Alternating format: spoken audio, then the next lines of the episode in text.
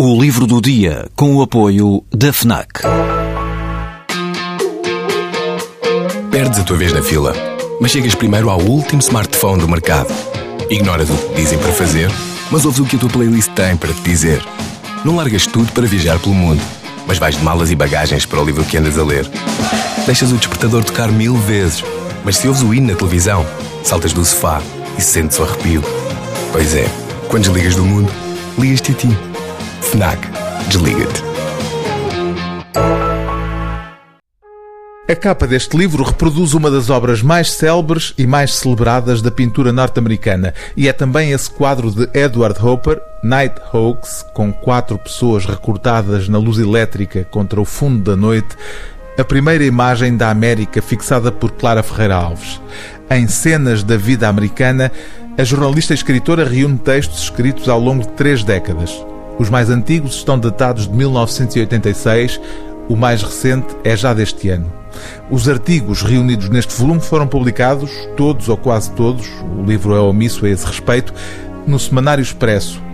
Embora o alinhamento não seja rigorosamente cronológico, há uma linha do tempo na organização temática. Depois de uma primeira parte de caráter mais intemporal, por assim dizer, intitulada Vida Americana, a divisão faz-se de acordo com as três épocas políticas que se sucederam nos Estados Unidos. Temos assim uma parte intitulada Embuchados, correspondente ao período de George W. Bush como presidente. Surge em cena em seguida o Invencível Obama, título do terceiro capítulo, desaguando tudo numa quarta parte, a da atualidade, intitulada, em mais um trocadilho com o nome do inquilino da Casa Branca, Trompetas.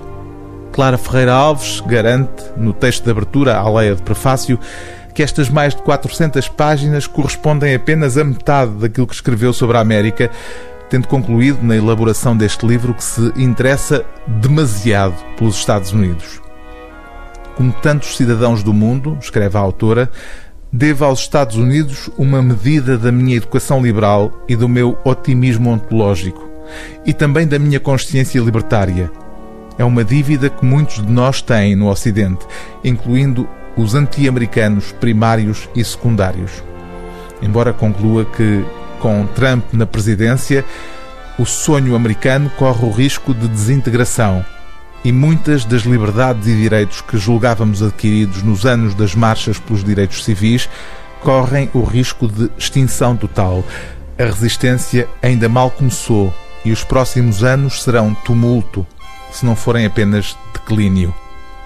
O livro do dia TSF é Cenas da Vida Americana, de Reagan a Trump, de Clara Ferreira Alves, edição Clube do Autor.